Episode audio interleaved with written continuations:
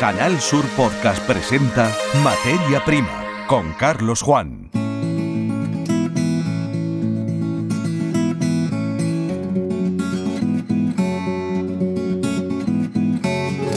Bienvenidos a este nuevo episodio del podcast Materia Prima en Canal Sur Radio y Televisión. El mar nos ofrece formas de vida, las algas, que favorecen el crecimiento de los cultivos en tierra de una forma natural y sin perjuicios para el medio terrestre. Es lo que desde la empresa Sarabia nos van a contar. Ellos recogen del mar las eh, cantidades autorizadas para, lógicamente, mantener el equilibrio del ecosistema las algas para transformarlas en un líquido que incrementa los rendimientos de los cultivos, de la mar a la tierra. Y además, se está celebrando Fruit Logística en Berlín. Adelantamos análisis en profundidad de la presencia en Andalucía en la feria más importante de cuantas se celebran en este sector. Será en el próximo episodio porque en este avanzamos las cifras y el peso de Andalucía en las exportaciones hacia terceros países.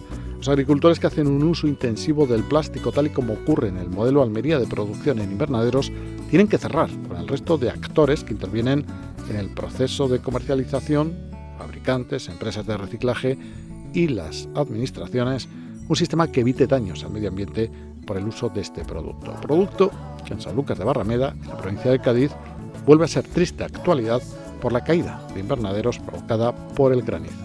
Comenzamos. Escuchas Materia Prima. Canal Sur Podcast.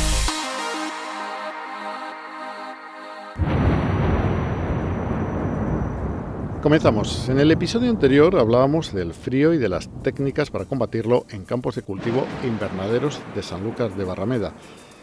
Vaya, lo que ha ocurrido, no hay ninguna estrategia que permita hacer frente al hielo que cae de golpe del cielo y que deja en las redes sociales imágenes de otra Sanlúcar Hasta el mismo sitio tenemos que volver, por lo tanto, y de forma consecutiva, para lamentarnos por los daños a los invernaderos que una monumental granizada ha causado. Las precipitaciones dejaron en corto espacio de tiempo, con un patrón meteorológico más eh, propio del Levante que del Océano Atlántico, 45 litros por metro cuadrado. Hay unos 50 invernaderos derrumbados y daños en los cultivos de patata.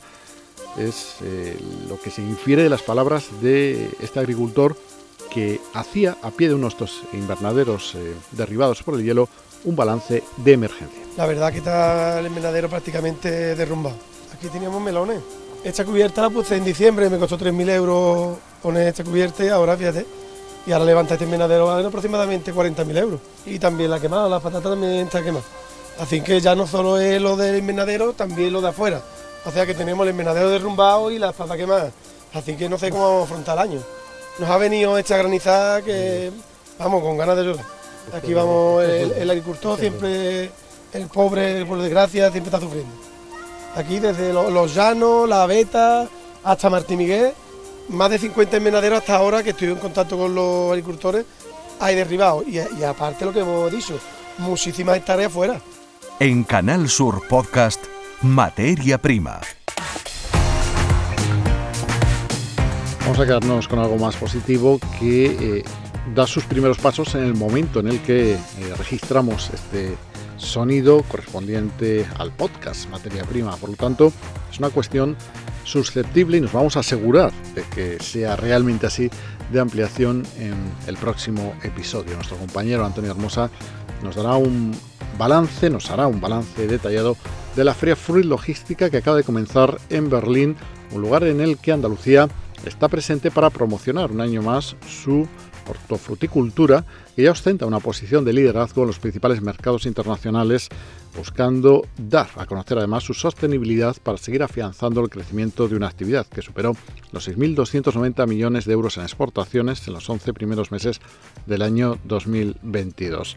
Esta cita pretende apuntalar esta tendencia alcista entre enero y noviembre del año 2022 se ha registrado un aumento del 8,7% las exportaciones en comparación con los mismos meses del año anterior, según datos facilitados por Extenda. En aras de lograr aún más impulso, el gobierno andaluz ha organizado la participación agrupada del sector de nuestra eh, tierra, en Andal eh, Andalucía, por lo tanto, el lugar al que además se desplazará la consejera de Agricultura, Pesca, Agua y Desarrollo Rural, Carmen Crespo, acompañando a los empresarios. En total, la industria agroalimentaria de Andalucía está representada en Fruit Logística 2023 por 50 empresas, de las que 23 acuden a la muestra en el pabellón de Andalucía, organizado por Extenda Andalucía Exportación e Inversión Extranjera, con una superficie de 433 metros cuadrados, el pabellón 18 del Centro de Exposiciones MESE de Berlín. En la edición del año pasado, hasta 1.849 expositores de 87 países presentaron sus productos, servicios y soluciones técnicas ante más de 45.000 visitantes de 135 países.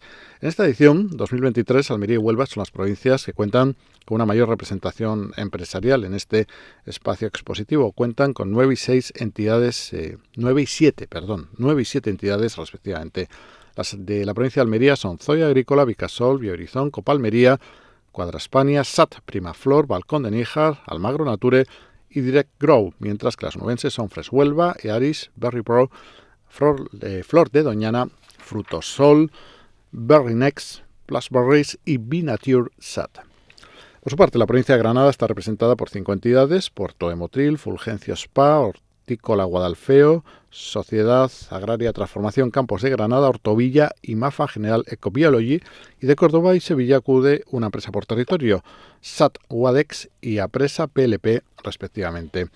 A las entidades hortofrutícolas que participan en la muestra de la mano de la Junta de Andalucía se suman otras 27 firmas andaluzas que asisten de manera independiente en stands repartidos por el recinto ferial alemán. La presencia del sector andaluz se eleva en total, por tanto, hasta el medio centenar de entidades y llega eh, Fruit Logística en un momento dulce para la actividad. Las ventas internacionales están protagonizadas por 1.309 empresas exportadoras hortofrutícolas contabilizadas entre enero y noviembre de 2022, que suponen un 1,7% más que en el mismo periodo de 2021. De ellas, 697 son exportadoras regulares, lo que refleja un nivel de internacionalización muy consolidado. En cuanto a las provincias, Almería lidera las exportaciones al superar la mitad de las ventas andaluzas y alcanzar los 3.304 millones de euros entre enero y noviembre de 2022. Esta cantidad supone un crecimiento del 14,4% en comparación con los mismos meses del mm, año anterior. Le siguen Huelva con 1.385 millones de euros, 22% del total, Málaga con 456 millones de euros, Granada con 441, Sevilla con 424 millones, Cádiz, 138 millones de euros con sus exportaciones de frutas y hortalizas. Córdoba supera los 128 millones de euros. Y Jaén, por último, eh, tiene una cuota de mercado en términos de valor de exportación de 11 millones de euros. Nosotros hemos eh, tenido el tiempo justo para eh, encontrarnos en el aeropuerto de Almería con algunos de los empresarios que se han desplazado en un vuelo charter hasta la capital de Alemania para eh, transmitirnos impresiones previas a la feria. Eh, previas, como decimos, a también lo que será el próximo materia prima, donde eh, ya una vez asentadas las cifras y hechos los correspondientes análisis, nuestro compañero Antonio Hermosa nos ofrecerá una información más detenida. Vamos a escuchar algunas de estas impresiones en el mostrador de embarque. Está yendo bastante bien, hemos tenido altibajos. Durante toda la campaña, ha habido pues, precios mejores, precios peores, sí que se nota un poquito lo que son faltas de kilos en, prácticamente en todos los productos. Y lógicamente vamos a Berlín, tenemos el punto de encuentro, las empresas allí.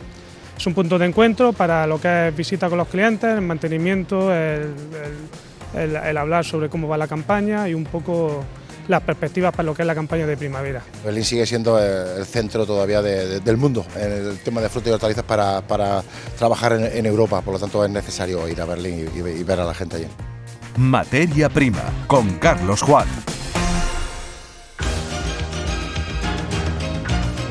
Tierra y Mar es el nombre de un exitoso, a la par que veterano, programa de Canal Sur Televisión. Su título nos viene pinti parado para describir el marco de la siguiente entrevista, porque vamos a empezar hablando de algas marinas para llegar a los campos de cultivo. Las algas marinas son uno de los compuestos que se utilizan en la fabricación de bioestimulantes para su aplicación en la agricultura. El objetivo es mejorar el rendimiento agrícola lo cierto es que los bioestimulantes cada vez se utilizan más, de modo que están suponiendo una revolución en los tratamientos para los cultivos, haciéndolos lógicamente más productivos. Según la FAO, que es la Organización Mundial Dependiente de Naciones Unidas para la Agricultura, en 2050 la producción agrícola tendrá que aumentar un 70% para alimentar a la población mundial. Vamos a contactar con eh, una firma andaluza que eh, sabe mucho de esto, del uso de algas marinas eh, como bioestimulantes. saludamos y damos la bienvenida a este podcast al responsable técnico de Sarabia para Andalucía Extremadura, Sebastián García. Muy buenas, Sebastián, bienvenido. Hola, ¿qué tal, Carlos? ¿Qué tal? Bueno, pues para los oyentes de este podcast que a lo mejor no estén muy familiarizados o que eh, hayan construido la imagen mental eh, a la que les he invitado diciendo, bueno, pues viendo primero el mar con sus algas y luego un cultivo, mm, ¿cómo se pueden usar eh, como bioestimulantes las algas marinas? ¿Cómo mm, se trabaja desde la extracción hasta la llegada a los campos? Pues esto que la naturaleza nos da, que no es un material humano, sino que la misma naturaleza primero pone en el mar y luego nosotros trasladamos a las parcelas, ¿no? simplemente bueno de, aprovechar esa esa potencia que tienen las algas marinas que son de origen totalmente natural de esos componentes buenos componentes que tienen en, en su propia composición aprovecharlos en, en los campos de cultivo es decir, desde hace muchos años, bueno, esto empezó en, en Irlanda, en Escocia, en la zona del Mar del Norte, eh, empleaban las algas marinas como, como abono para las patatas y otros cultivos que tenían por allí. Entonces veían que efectivamente que estos cultivos respondían de una manera muy, muy buena. Bueno, pues con el paso del tiempo, la investigación y demás, pues se pudo comprobar que efectivamente que estas algas marinas que, que se crían en esta zona, que son Ascophilus nodosum, bueno, pues tienen una serie de, de componentes como pueden ser betaínas, manitol, ácido algínico, eh, laminarias, polifenoles y demás, que tienen un efecto muy positivo sobre el desarrollo vegetativo de los cultivos a los que los aplicamos. Entonces, mm, nuestra investigación se centró eh, a lo largo de los años en poder extraer esos componentes precisamente de las algas marinas y concentrarlos en un producto comercial final que podamos aplicar a nuestros campos. Por lo tanto, eh, para que los agricultores lo visualicen, no es que se desperdiguen sobre una parcela, no sé, se me ocurre de patatas o de mm, alfalfa, alubias, eh, las propias algas, sino que vosotros transformáis eh, las algas para que sea manejable, ¿no? Para que el agricultor no tenga ningún problema en utilizarlo como bioestimulante, ¿no? En un líquido, me imagino, al final, ¿no? Exacto, se trata de un producto comercial líquido que viene envasado, ¿vale? Perfectamente listo para aplicar en campo. O sea, eh, lo que se hace es que el proceso de extracción, te lo comento así rápidamente, o sea, se cosecha de forma manual y respetuosa con el medio ambiente las algas marinas en estas zonas de marea. Te digo de forma respetuosa porque eh, puedes cosechar un cierto número de kilos en una fase determinada del crecimiento de las algas. ¿Para qué? Para no esquilmar esos fondos marinos y que todos los años podamos seguir eh, extrayendo esas algas. ¿no? Todo esto se hace de una forma, ya te digo, muy respetuosa con el medio ambiente.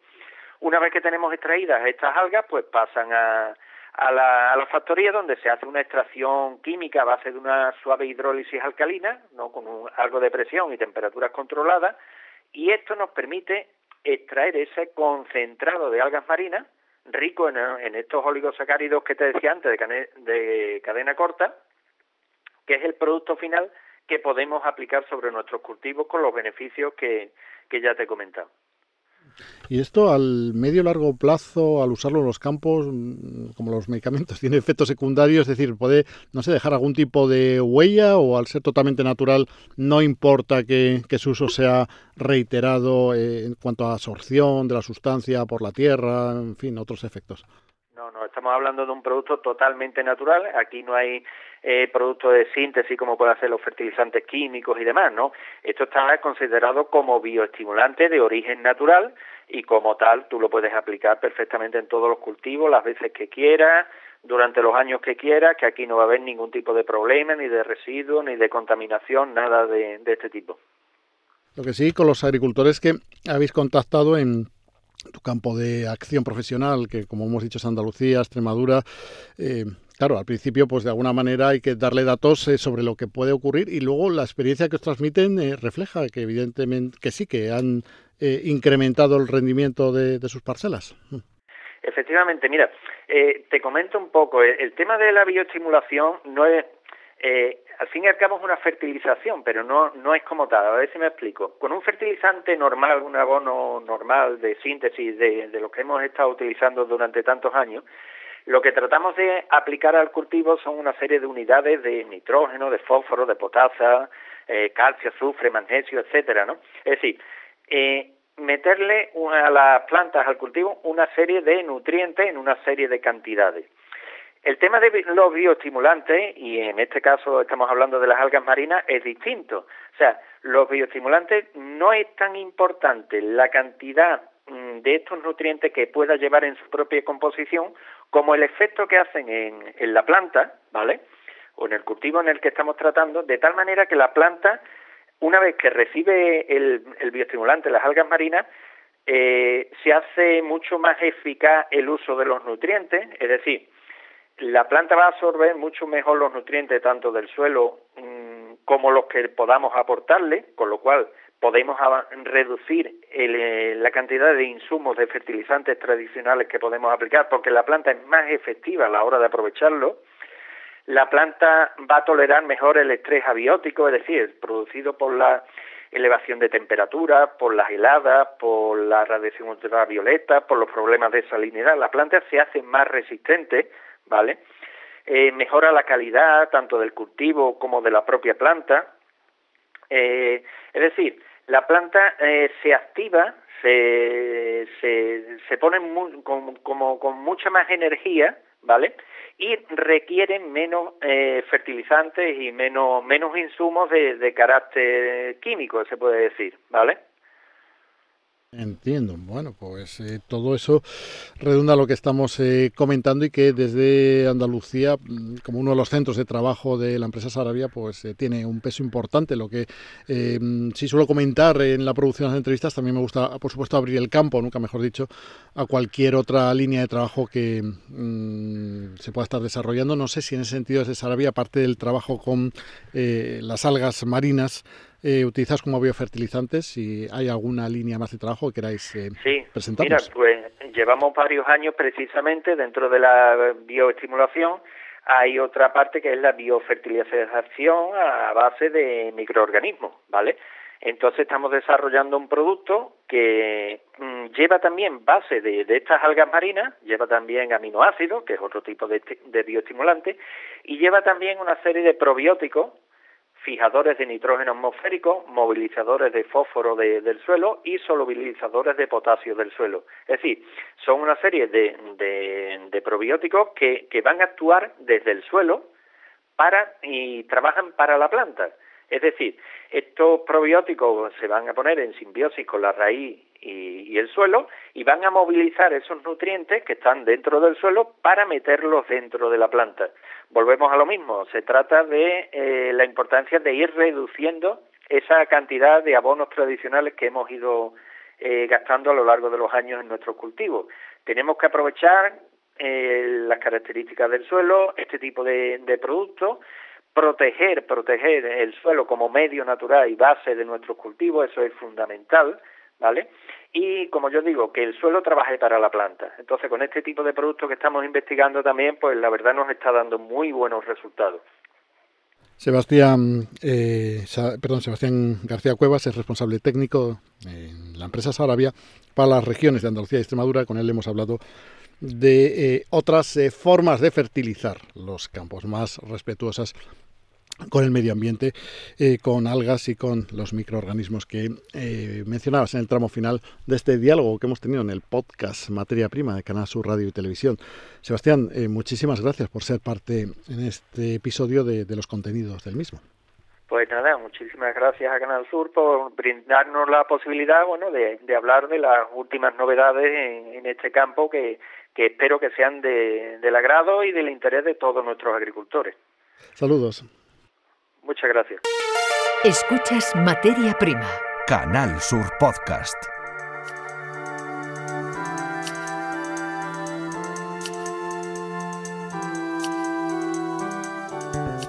El plástico en la agricultura, un objeto físico que tiene novedades con la llegada del año 2023, especialmente en lo que afecta al uso, a la penalización por el uso, a necesidad de entre todos cuidar el planeta y también en lo más eh, cercano.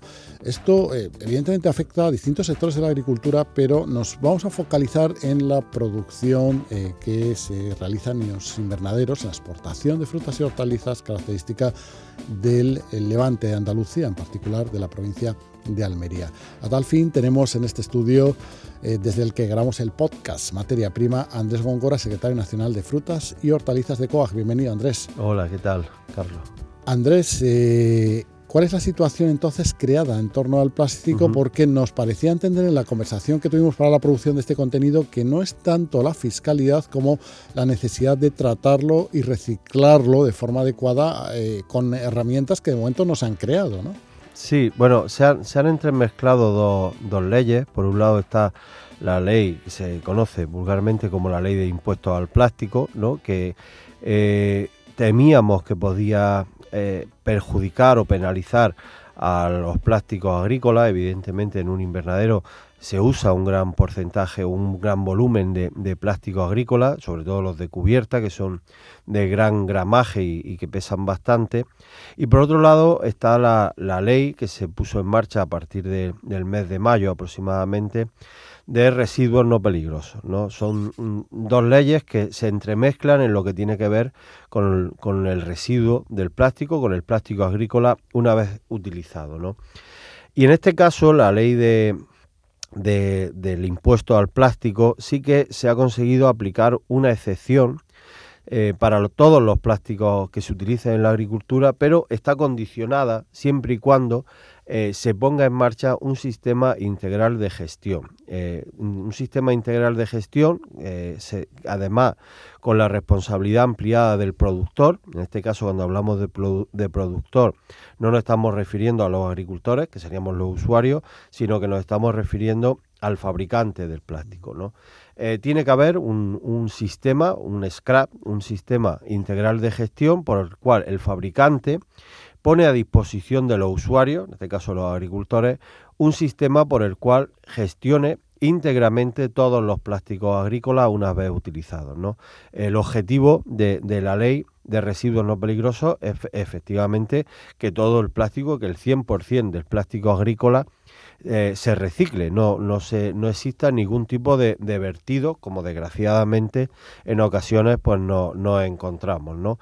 Y estamos en esa tarea. Por lo tanto, vamos a poder eludir el impuesto al plástico eh, siempre y cuando nos pongamos de acuerdo entre agricultores y fabricantes y estamos en ello en estos momentos. Llevamos ya más de un año de, conversaciones para poner en marcha ese sistema integral de gestión. Ya tiene hasta el nombre, se va a llamar MAPLA eh, que creo que bueno en los próximos días ya va a empezar a andar no va a haber que pagar eso sí por parte del agricultor una ecocontribución en el momento de la, de la compra del plástico para poder hacer frente a los gastos de reciclado, siempre y cuando sea un plástico que no encuentre un valor en el mercado del reciclado. ¿no?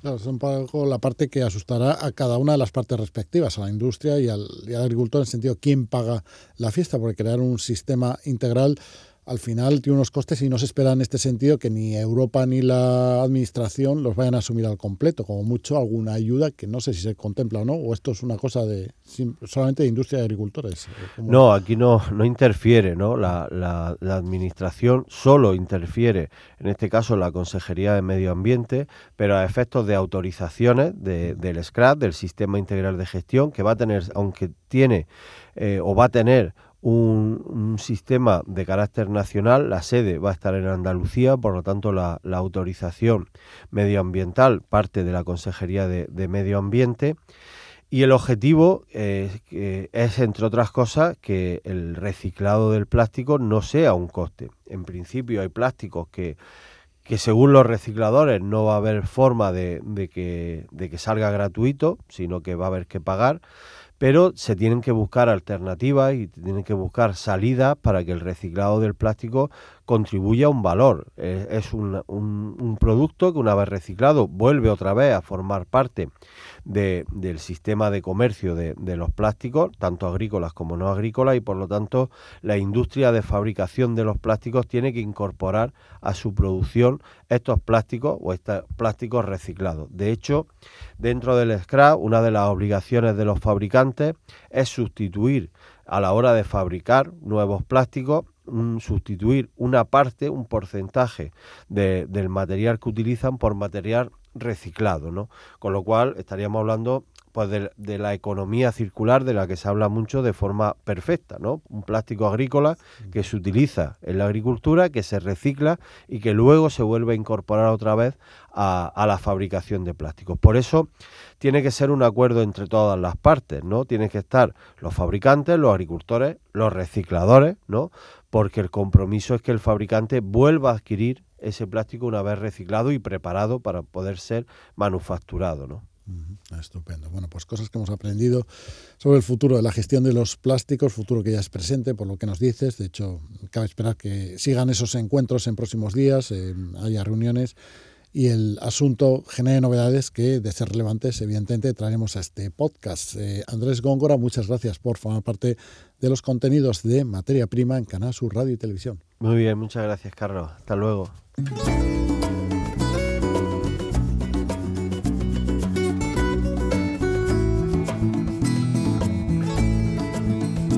Esto es todo cuanto teníamos preparado eh, para esta edición de Materia Prima. Les invitamos a seguir la escucha en esta saga, así como a pasearse por el resto de contenidos de la sección podcast de la web de www.canalsur.es. Hasta nuestro próximo encuentro. Saludos. En Canal Sur Podcast han escuchado Materia Prima con Carlos Juan.